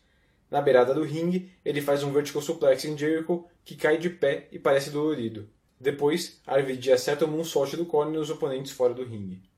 Sim, bonito. O RVD corre solto no começo. E depois ele cansa e ele Depois- começa a correr em câmera lenta. o slow motion. É. Um springboard leg drop de Van Damme em Christian lhe dá um 2. Um monkey flip repete o resultado. Depois de acertar um roundhouse kick em Christian, RVD leva um crossbody direto na cabeça de Jericho. Direto na cabeça do Jericho. Quem fez o crossbody foi o Jericho. Sim. e a plateia tá quieta pra caramba. RVD desvia de um golpe e acerta um stand moonsault para um 2. Os vilões se aliam para socar, chutar e distribuir chops em RVD. Eles fazem o Irish Whip, eles fazem o Irish Whip Avalanche e RVD responde dando uma cambalhota. Parecia que ele estava se defendendo, mas Não, esse é o momento Ele que, vendeu- tipo, não faz sentido, né? foi, acho que foi aí que ele cansou. Eu acho que ele queria fazer alguma coisa pra, tipo, sair do, sair do Irish Whip, mas ele, ele demorou tanto que o, É. o Jericho já tava dando uma, um charge pra cima dele, né, no corner. É, e daí ele não, uma cambalhota, do nada. Ele ensaia um retorno com heel kicks, mas acaba levando um Enzuigiri de Y2J. Ele acaba fazendo um somersault planche em Christian, mas uma dedada no olho recupera o controle para Jericho. Jericho e Van Damme saem do ringue e o árbitro abre contagem, ao que JR e Lawler falam que não faz sentido nenhum com toda razão. Não. O, o Christian ia vencer por contagem? Não tem contagem. Não tem controle contract. não tem desqualificação, não tem nada. É, a gente- todo, todo show a gente repete isso. Não tem essas coisas, cara. RVD tenta um Frankensteiner, mas Jericho reverte em uma Walls of Jericho. Ah, é- esse foi provavelmente um movimento legal da luta, assim. Christian quebra a submissão e os aliados começam a brigar. Christian tenta acertar um, um Preacher e coloca os pés nas cordas. O árbitro vê e para a contagem. Os três acabam se desentendendo nas cordas e Christian cai de bolas. Jericho acerta Christian com um superplex e o árbitro conta os dois caídos novamente com o JR questionando por que ele está contando. RVD cobre os dois sem nenhum sucesso. Ele faz um Rolling Thunder em, em câmera lenta no Jericho e quando Christian pula do corner, sai do caminho e o deixa acertar Jericho com o to- cotovelo voador. Christian tenta usar o cinturão contra RVD, que ele faz um slingshot e derruba Jericho da beirada. Um roll-up de RVD em Christian dá um 2. Enquanto RVD sobe no corner para o Frog Splash, Jericho distrai o árbitro com uma cadeira. RVD pula e Christian usa o cinturão de escudo, o cobrindo e vencendo aos 19 minutos e 3 segundos. Ainda campeão intercontinental, Christian, Essa luta dá pra perceber a, extensão. né? Porra. Longa demais. Porra. Eu achei longa demais, achei o Christian super aproveitado nessa luta. Não, o Christian sumiu. Ele some, luta. dá uns pedaços e ele desaparece, ele fica fora do ringue por minutos. E não é, não é nem, não é nem o, o clássico do WWE, ah não, vocês lutam, dois lutam agora, depois lut- lutam outros dois. Não, é ele simplesmente deita num canto lá, a câmera nunca mostra ele, né? Ele quase não aparece. E a plateia tá morta. O que é triste, né? Porque tipo, a plateia tava muito boa no começo. Eles estavam bem agitados. É, é que isso aqui, como você viu o build-up disso, né? Ah, sério. Qualquer não coisa. teve. O Bill- é tipo, isso é, um- é só uma consequência do, do Jericho querendo irritar o Austin. Né? Isso, na real, é o RVD não tem nada pra fazer, porque acabou a rivalidade dele com o, Kane. com o Kane. Ele não tem o que fazer, eles jogaram ele pro Christian, mas eles não têm tempo de criar uma coisa com o Christian. Então eles têm a coisa do Christian com o Jericho protestando contra o Austin, então coloca ele no meio e fala, ah, tem uma luta. Ok, acaba essa confusão. O Booker T não tá aí também. Então, exatamente. Então, a primeira vez que eu assisti, eu demorei uns dias pra assistir essa luta. E na segunda com você eu dormi. ah, porra, é, é cansativo. Tem 20 Tá, minutos cara. e podia ter 15, podia ter 10 talvez. 10 acho pouco, mas podia ter 15. Tem 5 minutos a mais essa luta. Totalmente. Totalmente maluco, mano. Nada. Nada bem preparado. Pelo menos tecnicamente você sabe que eles entregam alguma coisa. Sim, sim. Mas em questão de, de roteiro, o que deveria acontecer, o que tipo seria bom pra todo, pra todos os lutadores como o push, nada acontece. Não acontece. Acho que até por isso que eles mantêm o, o, o título com o Christian, né? Porque. Ah, é, porque eles não têm muito Whatever. E, mas é exatamente isso que eu falei há pouco tempo sobre ele- o, o Triple H estar lesionado, eles têm que redistribuir o tempo do main event, algumas lutas ficam mais longas que deveriam. Acho que essa é mais longa do que deveria. Kane e Shane é mais longa do que deveria. E tem mais uma que é mais longa. O- Acho que você falou que você não, você não curtiu muito o começo. Ficou um pouco grande também. O começo? Os Dudleys. Deixa eu pegar aqui a minha É listinha. os Dudleys, aí tem o teste, as meninas, Sean e, e Jericho. Sean, Sean é, e Orton. e o Orton, Acho que também podia cortar uns minutinhos na situação normal. Mas como não tinha o que fazer, é isso aí, né? Pelo menos eles não enfiaram Bischoff e Austin de novo. Ah, briga, briga de. Caipira. Briga de caipira. A lot of people are behind Goldberg tonight. They feel that Goldberg is the one guy that can and will beat you to become the new world heavyweight champion. What's your thoughts going into one of the biggest nights of your entire career? Let me tell you a story. Begins like all fables do. Once upon a time, in a strange land, there lived a great knight. So great and so powerful that he defeated every monster before him. He destroyed every dragon that lay in his path. One day that night, he fell asleep. When he woke up, he was in the real world. And you know what happened to him, Mark? He got his ass kicked. I don't believe in fairy tales. What I believe in is the most proven commodity in this business me. What I believe in is the greatest wrestler alive today me. And what I believe in is the World Heavyweight Championship. It is what I am about. and I will put my life on the line to keep it. Tonight, I end Bill Goldberg's storybook career. I don't believe in fairy tales. I don't believe the hype. And Goldberg, it's time to play the game. Nos bastidores, Mark Lloyd, que eu achei que nem trabalhava mais na WWE, então parabéns por ele estar empregado, entrevista Triple H. Ah, sim, o, o cara loiro pequenininho. É? Ele diz não acreditar em contos de fadas com final feliz, como o de Goldberg, que ele é o melhor lutador vivo e que vai arriscar sua vida para acabar com a história do Goldberg. Cara, essa promo do Triple H, eu achei que tinha que ter falado mais rápido. Ele tá, é, então, acho que ele tá precisando de tempo também. né? Porque, caralho, cara. Ele começa, era uma vez. É, parece que tá lendo uma história pra criança.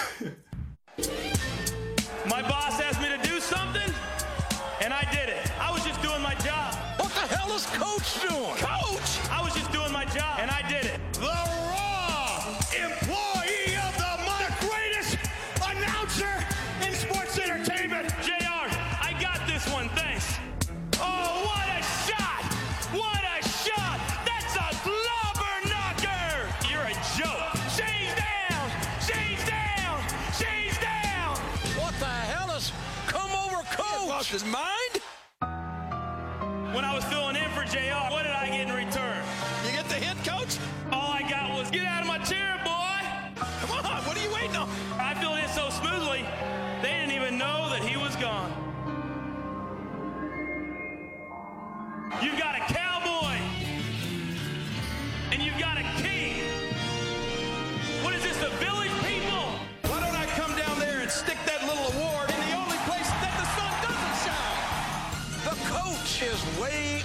his head here tonight. Coach, stop this nonsense, Jerry. Just let him go. Let him out of the ring. I don't need your help. Get your back. Coach showed no respect.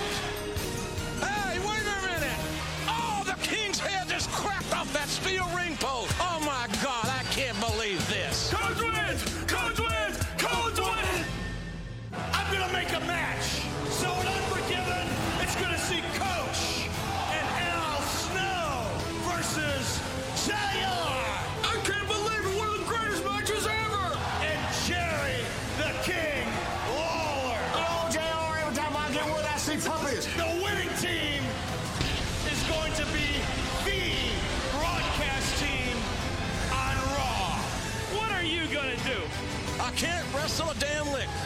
Fight your ass, and our jobs are on the line. You've got a cowboy. You're a joke. The winning team. And you've got a king. The broadcast team. You don't look nearly as bad as King does. I'm gonna beat your I ass. don't know that you can get that done. Right here, right now, tonight. I want you. Business is about to pick up. The broadcast team on Raw. Luta 7. Jim Ross e Jerry Lawler versus Al Snow e Jonathan Coachman pelo posto de comentaristas do Raw. Essa é a surpresa da noite. De mais jeitos do que se, do que se imagina. No SummerSlam, Jonathan Coachman interferiu na luta entre Shane McMahon e Eric Bischoff. No dia seguinte, Coachman justificou seu ataque ao dizer que obedecia seu chefe Bischoff. Ele mostrou o vídeo do retorno de Jim Ross à mesa dos comentaristas semanas antes, depois de ser queimado, e disse que merecia desculpas pela forma antiprofissional que JR o havia tratado.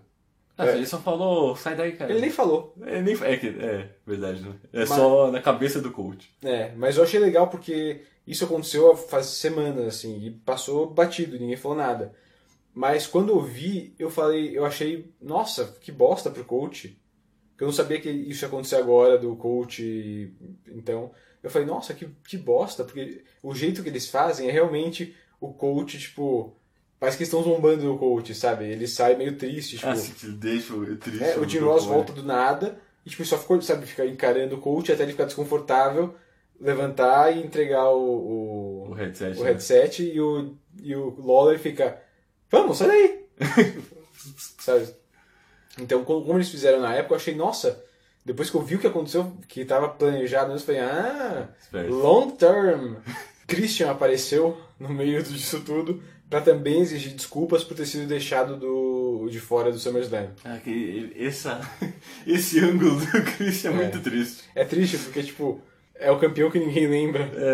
É. É, Stone Cold mostrou o dedo pros dois e forçou Christian a defender o título intercontinental contra Jerry Lawler. Após interferência de Coach, Christian derrotou Lawler. Ok, meio aleatório. Bastante.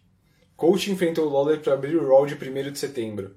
Durante o combate, Al Snow, que é o parceiro de comentários do Coach no Hit, apareceu, implorando para Jonathan abandonar a luta e pedindo que Lawler percebesse que Coach estava delirando por achar que podia enfrentar uma lenda como King. Ah, saquei. Então ele já tem muito. Eu não, sabia que o é Osmo e, parceiro. o- e o Coach ele já, já tinham essa parceria.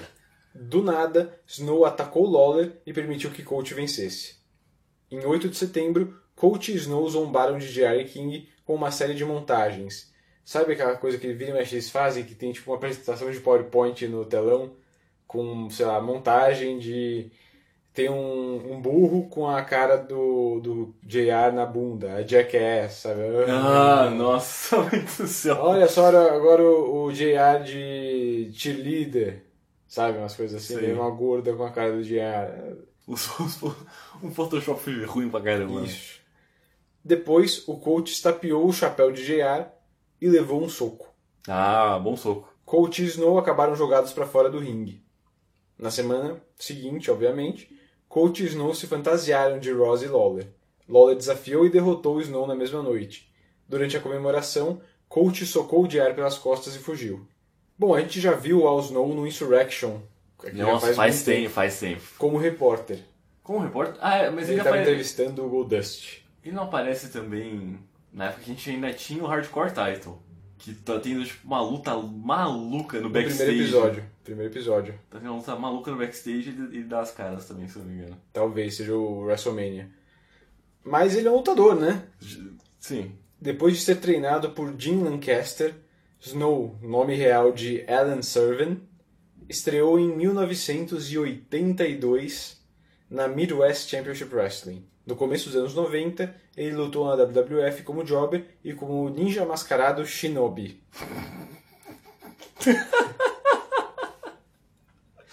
Não tá errado, né? Mas é ok. é ok. Ele também lutou na ECW e na Smoky Mountain antes de ser contratado pela WWF em 95, lutando de novo como Shinobi e como Avatar. Avatar? Mas é uma coisa, né? Meio estranho. É uma coisa, não sei o que, mas. Tipo, não é nem. Não é de nenhuma cultura que eu conheço. Ele também mudou de nome para Leaf Cassidy para formar os New Rockers com o Marty Jannetty. Ah, do. Rock and Roll Express, né? Do Martinete? Não, mas Jannetty era dos Rockers com o Shawn Michaels. Ah, Ro- não, é verdade, Rockers tá certo. E daí ele formou os New Rockers com o Al Snow de Leaf Cassidy. Depois dessas falhas, ou seja, nada disso foi lugar nenhum, ele foi mandado para ECW para melhorar o personagem. Ele desenvolveu Al Snow, que é um maluco que, acreditava falar com a cabeça de manequim Red. Hum.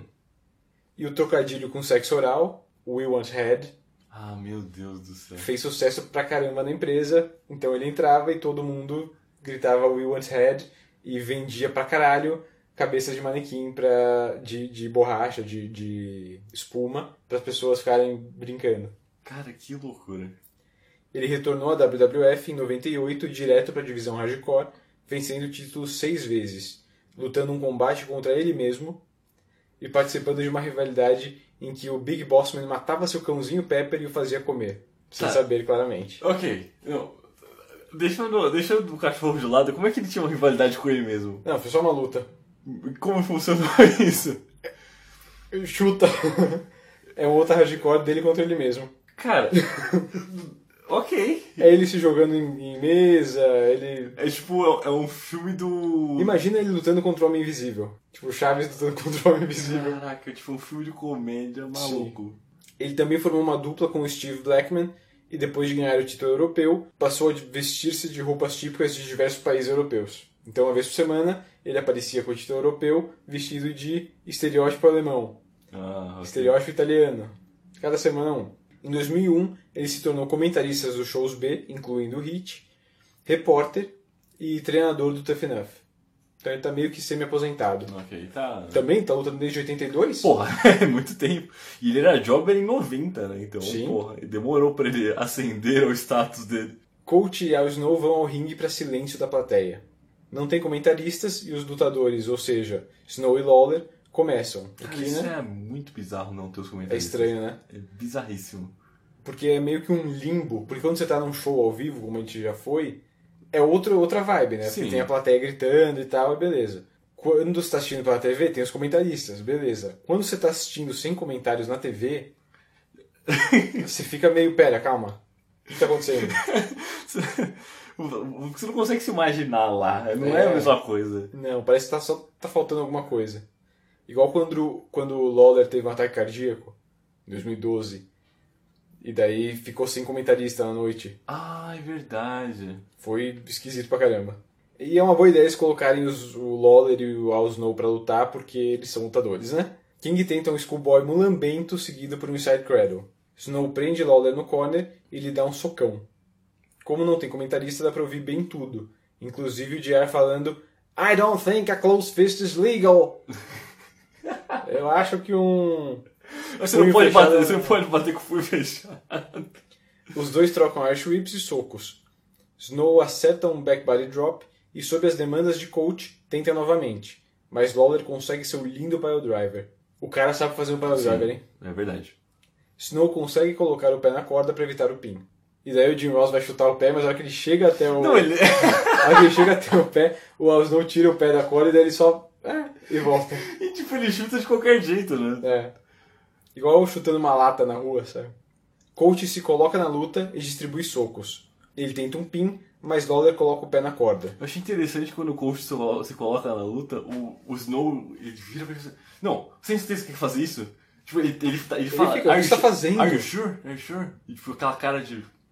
Eu consigo lidar com a situação. Sim, até porque o Snow venceu o Lawler algumas semanas, né?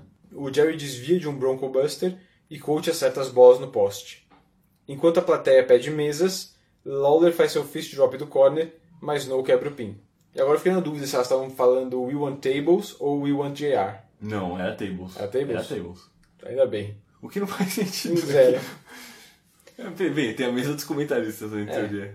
JR entra na luta e chuta as bolas de Snow e o tira do ringue com uma clothesline. Depois, um Lariat nas costas de Coach com quem cai junto. Ele vai fazer um. Ele só que cai junto. Assim, acho que fica claro que o Coach não é lutador, mas ele consegue se movimentar. É, porque o coach ele, É mais jovem ele é também, bem né? jovem. O JR não consegue. Não. Enquanto o árbitro está distraído com Lawler e Snow, Chris Jericho ataca JR pelas costas com um dropkick e coloca Coach em cima dele. Snow impede Lawler de voltar ao ringue e o árbitro conta o pin, dando a vitória para Coach Snow aos 8 minutos e 16 segundos, com a plateia em silêncio até o fim. Vencedores e novos comentaristas do Raw, Jonathan Coachman e Al Snow. Isso vai ser interessante. É porque talvez você já tenha visto eles no, no ringue. Já. Não, eu já vi eles no Raw, né? Eu já, já passei daqui do. Assim, eu gosto do JR e do Lawler, Uhum. mas eu acho que em 2003 já deu. Ah, interessante. Eu, assim, assistindo os Raws, eu acho meio. Eu acho que o Lawler já deu faz tempo, assim. A hora que acabou a atitude era, o Lawler já tinha que ter ido embora, porque. Porque ele ainda tem aquele, ele aquele tem- humor ácido. Ele tem um humor da atitude era que não é o que tá acontecendo, então fica muito fora do. Sabe? Não orna. Ok. E o JR, o JR, assim, pra mim eu gosto dele como, como, como narrador e tal, mas eu acho que ele é um produto da época. Eu acho que ele funciona bem pra caralho quando tinha o The Rock, quando tinha o Austin, ele berrando com o Austin. Oh my god! E quando tinha com ele como a voz da Era, do Vince, do, do Austin, eu acho incrível. Depois disso, eu acho que falta alguma coisa ali, sabe? Parece que ele só tá batendo cartão. Saquei. Não tem a emoção, não tem. Mas isso assim, isso é um. Também do roteiro, não tem as mesmas coisas que aconteciam na Era não estão acontecendo agora. É outro tipo de, de O- coisa. o produto mudou o um produto pouco, né? Então eu não sei se orna muito os dois e por mim já tinha trocado. Ok. Essa troca não é permanente. Ah, não. ó, Né? Tem muito cara que não é permanente. Obviamente. é, Não vai durar muito, mas eu tenho gostado do, do coach e do Snow como comentaristas. Eles não são tão bons, eles se perdem um pouco, eles têm uns problemas de timing, Uhum. mas é diferente, sabe? São vozes novas. Ah, sim, justo. Do mesmo jeito que o Taz e o Michael Cole no SmackDown também não são excelentes, não são incríveis. Mas, é- Mas eles têm uma outra química, tem uma coisa nova, diferente. Então também é interessante. O Lawler e o, e o JR parece que meio ficaram parados e o produto mudou. É, saquei. Então eu pessoalmente gostaria de ver uma mudança. Eu sei que essa mudança não é permanente e eles vão ficar juntos até 2007, eu acho, no Raw. Então, 2008, eu acho que o SmackDown, o JR vai pro SmackDown. Sim. Então, não É, sei. ok. Eu gosto, mas Poderia, É. poderia, ser, poderia ser uma coisa nova, né? é. E não é uma luta, né? Bom, Enfim, isso aqui não é uma luta. Não, é- porra. é- Isso aí é. Só que, né? Oito minutos. Pra dar um respiro, né? Pra, pra comprar uma coca ali no stand. Você viu que eu, eu percebi que o stand de refreshment é do lado do banheiro. Ah, lógico, Estranho. lógico. Estranho. Não sei. Pra ter muita fila, né? Meio bosta.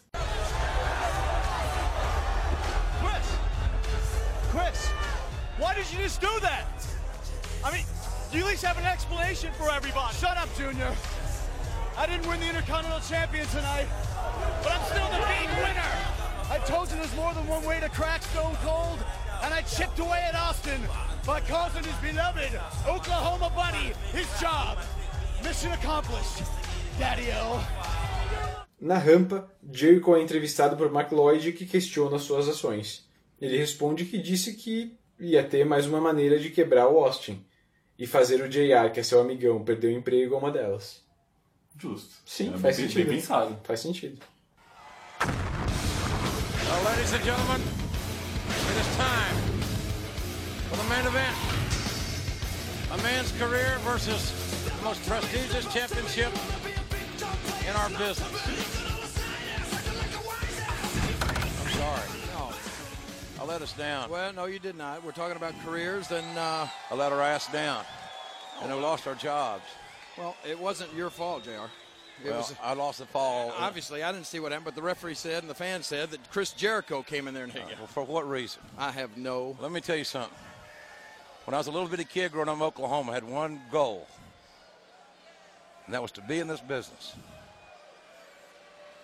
And it's a hell of a feeling for for it to be over. But I'll tell you one thing: we've all done it. Every every night I've ever worked with you, I had a good time. You're just like a brother to me. So we only got one thing to do. We got one match left. Let's make this the best son of a bitch we ever called. Because no matter what anybody says, it ain't about old JR. It ain't about King. It's about becoming the world's heavyweight champion.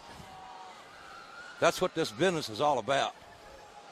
The pride to be the heavyweight champion of the world. So we're going to go out, folks. This is it for us. And by God, we're going to leave you something to remember us forever. I promise you that. Let's see Al Snow and Coach follow this, right? Damn right. Come on, come on. Antes do main event, JR e Lawler se despedem. Ross pede desculpas pela derrota e King não aceita, dizendo que não foi culpa dele, mas de Jericho. JR diz que sonhou estar na luta livre desde criança e que ver o seu sonho acabar é uma sensação terrível. Ele diz que Lawler é como um irmão para ele e os dois decidem narrar a última luta juntos, o main event, e fazer da melhor maneira possível, com o JR com lágrima nos olhos. Muito, muito bom o segmento deles. Foi, tipo, É, foi tipo, foi real. Foi real e foi tipo, como não é um backstage, né, é, é só ele sentando ali de volta, né? Dá, Uhum. dá ainda mais impacto. É bem, Sim. bem interessante. Eu gostei, acho que se fosse real, né? Se fosse pra valer Se fosse pra seria- valer, seria outra coisa, seria ainda mais tipo, caralho, legal. Mas como não é real, eles vão voltar daqui a umas semanas, ninguém lembra nem disso, sabe? Se, isso- se esse, essa fosse real, a despedida deles, você faria, seria lembrado até hoje, sabe? Um discurso bem legal dos dois. Enquanto Lilian Garcia explica as estipulações, um indie sem vergonha levanta o cartaz dizendo que Triple H tem medo do Samoa Joe. Olha só. Nessa época o Joe tá lutando na Ring of Honor. Então faz tempo, viu? Ele é um indie, é um sem vergonha, viu? Cara de 2003 levantando o cartaz Samoa Joe. Parabéns. É um. É, ok. Nerd. É um nerd. É um wrestling nerd. And the countdown is on. Only one man left. Five, four, three, two, one. Goldberg! Goldberg unleashing on everything with a heartbeat. He's got a chance to be the world champion tonight. Yeah. You believe what we're seeing, JR? And now we are down to Goldberg and the reigning world heavyweight champion. First closing the door where was the Hulk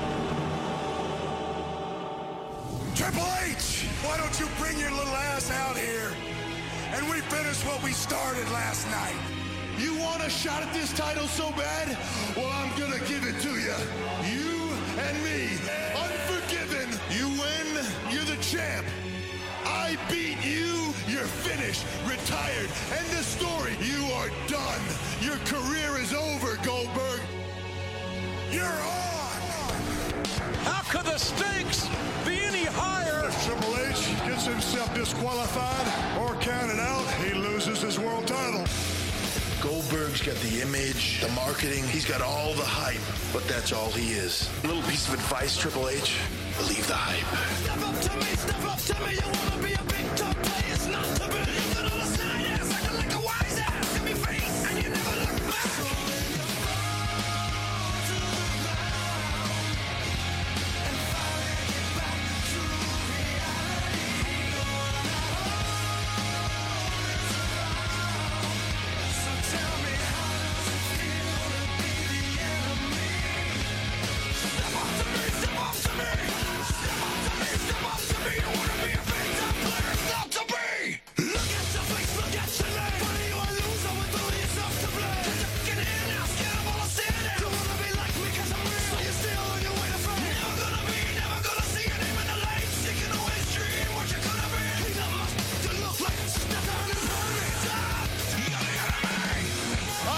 beat you. You're finished, Retire. Your career is over, Goldberg. You are done. Step up to me, step up.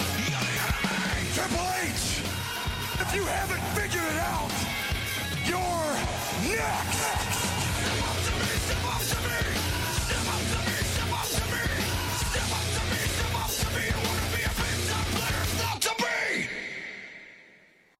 Luta 8, Main Event.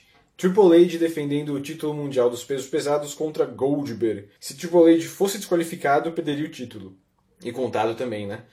Se Goldberg perdesse, teria que se aposentar. Cara, você explicou muito melhor que a Lilian, você tá ligado, né? Ela- ela ela, dá, uma- ela dá uma perdida foda. E né? não é só nisso, eu tenho visto o Raw, qualquer coisa que tem uma, estipu- uma estipulaçãozinha a mais, ela dá uma, uma titubeada, assim.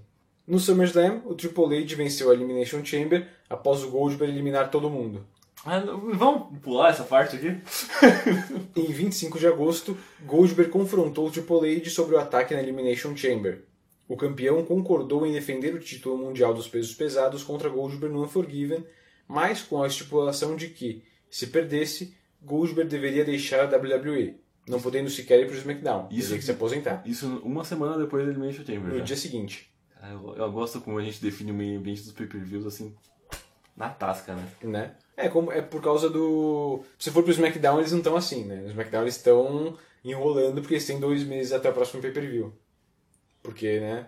SummerSlam, Ah, os não, é dois. verdade, porque o, o último pay-per-view foi o combinado, conjunto. né? E Daí pro próximo- menos tempo, né? É, o, o Raw tem menos tempo e o SmackDown tem mais tempo. Em 8 de setembro, Stone Cold Steve Austin fez um pronunciona... Pronunciamento a respeito do Raw, adicionando a estipulação de que, se Triple H fosse desqualificado no Unforgiven, perderia o título. É, tá certo, né? Por causa do Evolution, toda essa porra. né? Na mesma noite, Bischoff marcou um combate entre Triple H versus Goldberg, com parceiros surpresas. O de Triple H era Ric Flair e o de Goldberg, Randy Orton. Obviamente, a luta virou um, um ataque 3 contra 1, com a jaula utilizada mais cedo com, entre o RVD e o Kane sendo baixada para evitar qualquer interferência. Porra, mas a jaula não tinha sido destruída? Ah, mas eles montaram de novo. Pô, louco. Com uma cadeira, Triple H abriu a cabeça de Goldberg para encerrar o Raw. Que delícia, né? Dois shows back-to-back praticamente, com a cabeça aberta. Em 15 de setembro, Triple H fez uma festa de despedida para Goldberg, com balões, confete e um quadro do ataque da Evolution contra Goldberg no SummerSlam. Depois de confrontar Triple H no telão, Goldberg foi ao ringue e aplicou um Gorilla Press Slam no campeão.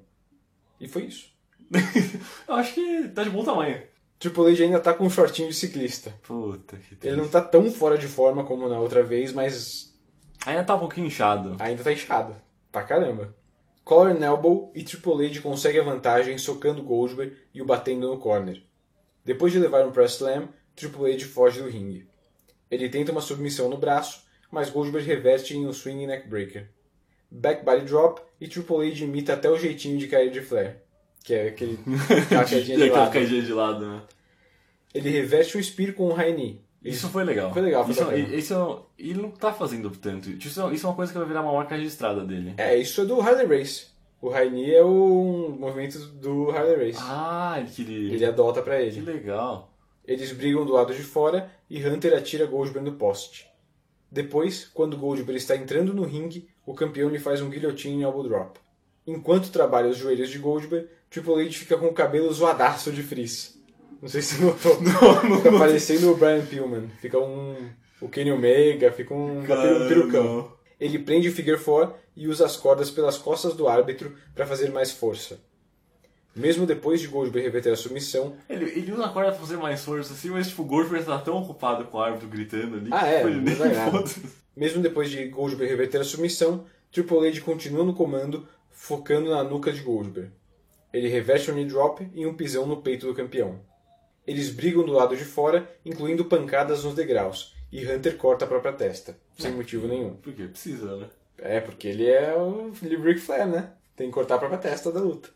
O árbitro é nocauteado e Triple H soca as bolas de Goldberg, que reverte um pedigree, jogando Triple H pra fora. Ele arranja uma marreta e nocauteia Goldberg, que mesmo assim consegue um Spear e um Jackhammer para vencer aos 14 minutos e 57 segundos.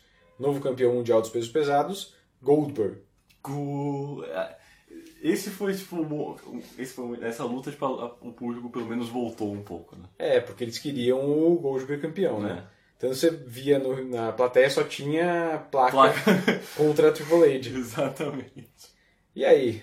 Não foi tão legal como seria se o. E eles ainda tentam, tipo, mascarar um pouco, né? Com o Goldberg tomando a marretada e mesmo Ah, assim é. voltando, né? É. Mas realmente não, não tem o mesmo impacto, nem fudendo. Agora imagina isso no, no SummerSlam. A casa cai! Porra. A, a hora que o Goldberg tava fazendo o. preparando o Spear pro Triple H na Elimination Chamber, a plateia já tava enlouquecida. Já. Aqui, puta. Galera tá num um água raiz ali. É o, que a gente tava, é o que a gente falou no último episódio inteiro, né? É. Foi. Eles perderam a chance e aqui não foi tão legal. Mas Goldberg campeão. É. O que que você achou da luta? Na verdade, eu não vou falar ok. É assim.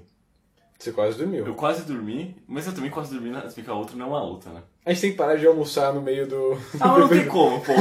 Eu vou- ficar até as três da tarde sem comer. Tá maluco? Isso aqui não é domingo pra almoçar tarde. Tá bom. Mas o que contribui é que a luta também não foi nada maluco, não foi nada excepcional, assim. Exatamente. Na verdade, eu acho até chato que ela tem que ter um passo tão lento que, tipo, uma luta do Goldberg. Você Uhum. quer ver uma coisa maluca. É, porque é o Triple H, ele não consegue. Ele não consegue Então, não ter uma luta. esse é o problema. Mesmo lesionado, mesmo Sim, Isso é uma coisa que eu não consigo gostar do Triple H nessa época que ele é o Cerebral Assassin. Uhum. ele demora muito pra fazer as coisas, cara. É, é o personagem dele, ele roubando do Harley Race, do Ric Flair, do. O, o JR até fala na entrada, ele fala, tipo. Ele é tipo o Jerry Briscoe, ele é tipo. tipo cara. É tipo esses caras de 20 anos. 20, 30 anos atrás que tinham um, um estilo mais lento, mais. Que é há 20, 30 anos atrás. É muito bizarro. É, eu não, não gostei da luta, achei. Eu achei que era uma luta que tinha que ser de 5 minutos Não tinha que, essa luta não tinha que existir. Não tinha que existir. Tinha que ter sido no Elimination Chamber, não tinha que ter acontecido, já, mas já que aconteceu, tinha, acho que tinha que ter sido mais curto. É, é, é pegando da luta do teste, né? Essa é a Uhum. Darkest Timeline, né? É. Tipo, o teste ganha, Goldberg tem que fazer outra luta. Uhum. Como, ele teve, como a gente teve que ter essa luta, ok, sabe? Eu Ok. cortaria uns minutinhos Então, ok dela. naquelas, né? Porque eles ainda estão dentro da limitação de que o Triple H não tá 100% dele. Uhum. E mesmo assim ele domina boa parte da luta e fica arrastado. E por ele não estar 100%, ele vai afetar o resto do show inteiro. É, e ao mesmo tempo, ele não consegue largar, ele não consegue falar, tipo, vamos fazer uma luta de 5 minutos. Você me arrebenta, e é isso aí. E ele daí, não consegue. e daí daqui uns dois meses a gente conversa de É, novo. Não, ele não consegue. Ele tem que ser o máximo que ele. Tem que ser, assim, mesmo a luta curta tem que ser longa. Então a luta tem que ir pra 14 minutos. É foda. Ele tem que se cortar, porque se corta, ele nem, ele nem leva a pancada na cabeça. O Kane e o Shane lutam loucamente. É. O, tipo, ninguém. O, o, o Kane só tem tipo um cortezinho nas, Nas costas. costas. Mas não, tipo, Leija. Eu tô vendo a gente, tipo, vai passar três anos nessa porra e vai ser o mesmo argumento, sabe? A gente Ah, fala. é. Unforgiven de 2003 está nos livros. O que achamos? Fraco. Fraco. É o que eu digo. Não existe Unforgiven sem Unf. É, that's a given. Olha aí, ó. Seus trocadilhos da noite. Fraquíssimo, né? Fraquíssimo, fraquíssimo. Tem um pessoal que fala que esse é o pior pay-per-view do ano. Não sei, mas achei lento, a distribuição de tempo por causa do Triple H não foi boa, o main event foi fraco porque já tinha que ter acontecido, o undercard, o teste contra o Steiner não é grande coisa, a luta de abertura é ok, a luta das meninas é ok, O Intercontinental é. o Intercontinental é chato demais, Kane e Shane eu gosto, mas eu acho muito longa, a distribuição de tempo aí também quebrando. É, dos comentaristas é uma porra de uma luta de comentaristas. então acho que é fraco. Então concordo, fraco. Caraca, cara. E ainda tinha gente que você podia encaixar, né? Tem Não Booker- tinha. Ah, tem o Booker T. Tá lesionado? Ai, tá lesionado, é verdade. Não, esquece. Então, não tem ninguém. Não tem. Pô, Eles, troca o argumento, não tem ninguém. eles tiveram que enfiar o coach, o JR, o Lawler e o Snow pra lutar. Um, um tá aposentado, o outro tá meio aposentado, os outros não lutam, mano. né? Então, é, eu acho que esse pay sofreu muito por causa do Triple H. Não tem muito como mascarar e falar, não, porque não, é porque o Triple H hum, não quis perder no outro pay-per-view e aqui ele não quis fazer uma luta curta, ele fez o máximo que ele podia e daí isso acabou reverberando em todas as outras lutas e acabou com bizarrice, tipo lutas de 20 minutos no meio do card que a gente nunca teve e daí fica nisso, fica um pay-per-view chato, um pay-per-view com lutas ruins, com um undercard ruim, com lutas ok, mas longas demais, e um main event anf. Vamos fazer um exercício de pensamento aqui então. É. Vamos voltar pro, pro Elimination Chamber. Certo. Goldberg campeão. Goldberg campeão. Quem ele estaria enfrentando aqui? O que, que você acha? Pensando que. Vamos adicionar ainda mais um, um parâmetro. Falando que o Triple H ele vai dar um tempo pra ele voltar à forma. Então Tá. ele provavelmente não vai lutar. Quem você acha que, ele coloca, que eles colocam aí? Primeira coisa, Goldberg é um face, né? Sim. Então, em tese, em tese, tem que ser um vilão, né? Nos vilões nós temos Orton, Flair, Jericho. Jericho, Christian, Kane. Ok. Quem desses a gente tem disponível? O único cara disponível de verdade seria o Jericho. Seria o Jericho, que já enfrentou o Goldberg no outro Já, já tomou a surra dele. né? surra. O que eu pessoalmente faria, eu colocaria o Goldberg defendendo contra o Flair e o Orton. No handicap. Ou uma handicap, ou uma triple thread, alguma coisa assim. Uhum. E ele vencendo, obviamente. Pro Survivor Series, que é o próximo grande pay-per-view, eu faria Kane contra Goldberg. É porque o Kane é o cara que são. O Kane é o cara que é o vilão que eles estão crescendo. É verdade. Isso não vai acontecer. Não vai ser isso. Mas eu colocaria isso. Eu acho que o Jericho eh, seria uma boa, mas ele tá. Ele já lutou, já perdeu pro Goldberg no outro pay-per-view. Não tem credibilidade. Não tem né? credibilidade e ele tá em outra, né? Ele tá com. É, é verdade, Austin. ele tá, ele tá fazendo. Ele tá com o Austin e eu acho um erro ele tá com o Austin, porque o Austin não vai lutar com ele, não vai ter essa luta Austin contra o Jericho. Porque o Austin tá, tá aposentado. Não vai acontecer. É um bom build-up que, talvez, que não vai levar Não nada, vai levar então. nada. Não tem. O que eles vão fazer? O Austin vai colocar alguém pra enfrentar o Jericho? É, ele pode levar um campeão. O Do que mesmo eles- jeito que o Bischoff leva os caras dele como. Eu não sei quando isso vai acontecer, mas nas- até o WrestleMania, ele, o Jericho vai virar um, um face, vai virar um babyface e vai rivalidade com o Christian. O Christian vai trair o Jericho, eu não sei direito quando, aonde, mas no fim vai chegar isso. Vai trair o já fez isso? Então, mas. Enfim. Ok. Então, na verdade não tem muito o que fazer, né? Tem o Sean, Sean contra Goldberg funcionaria. É face contra face, mas Sim, funcionaria. funcionaria, claro. É, Quer dizer, não sei se funcionaria, porque o Sean é outro que também luta de É, 20 então, minutos, é, né? é, a, luta de- a luta teria o mesmo, o mesmo, vamos dizer, o mesmo duração, né? É. Eu não sei, eu acho que o mais interessante seria colocar ele com alguma combinação de Orton, Flair, pra continuar essa coisa com a Evolution, e logo depois Kane, que é o próximo monstrão, né? É o que eu faria. Justo, justo. Bom, luta da noite. Eu acho que eu vou com o HBK contra o Orton. É uma boa luta, eu concordo. Eu iria nela também, mas pra não dar a mesma opinião, eu vou no, no brawl do, Do Kane, do Shane. Kane contra o Shane. Que eu tiraria uns minutos e. Eu já falei, né? Não, então, da eu, eu, eu, eu honestamente acho que essas são as únicas opções que a gente tem. São, são. O resto não, não é possível. Mas eu tenho minhas, Suas ressalvas. minhas ressalvas com essa luta, mas eu, eu me diverti na maior parte dela, então. Orton Acho- contra, contra Shawn também foi muito boa, gostei bastante. Essa é a minha opinião também. Bom, o Unforgiven teve uma taxa de compra de 0.58, que são cerca de 360 mil compras a menos do que o SummerSlam. Sendo que o SummerSlam subiu 100 mil do Vengeance. Então ainda foi uns cento e poucos abaixo do Vengeance. Sim, mas tá normal. Comparado com o Unforgiven de 2002, que teve Undertaker contra Lesnar no, no main event, foram 60 mil compras a mais. Então ele subiu do ano passado. Bom, no próximo episódio vamos voltar, graças a Deus, ao SmackDown.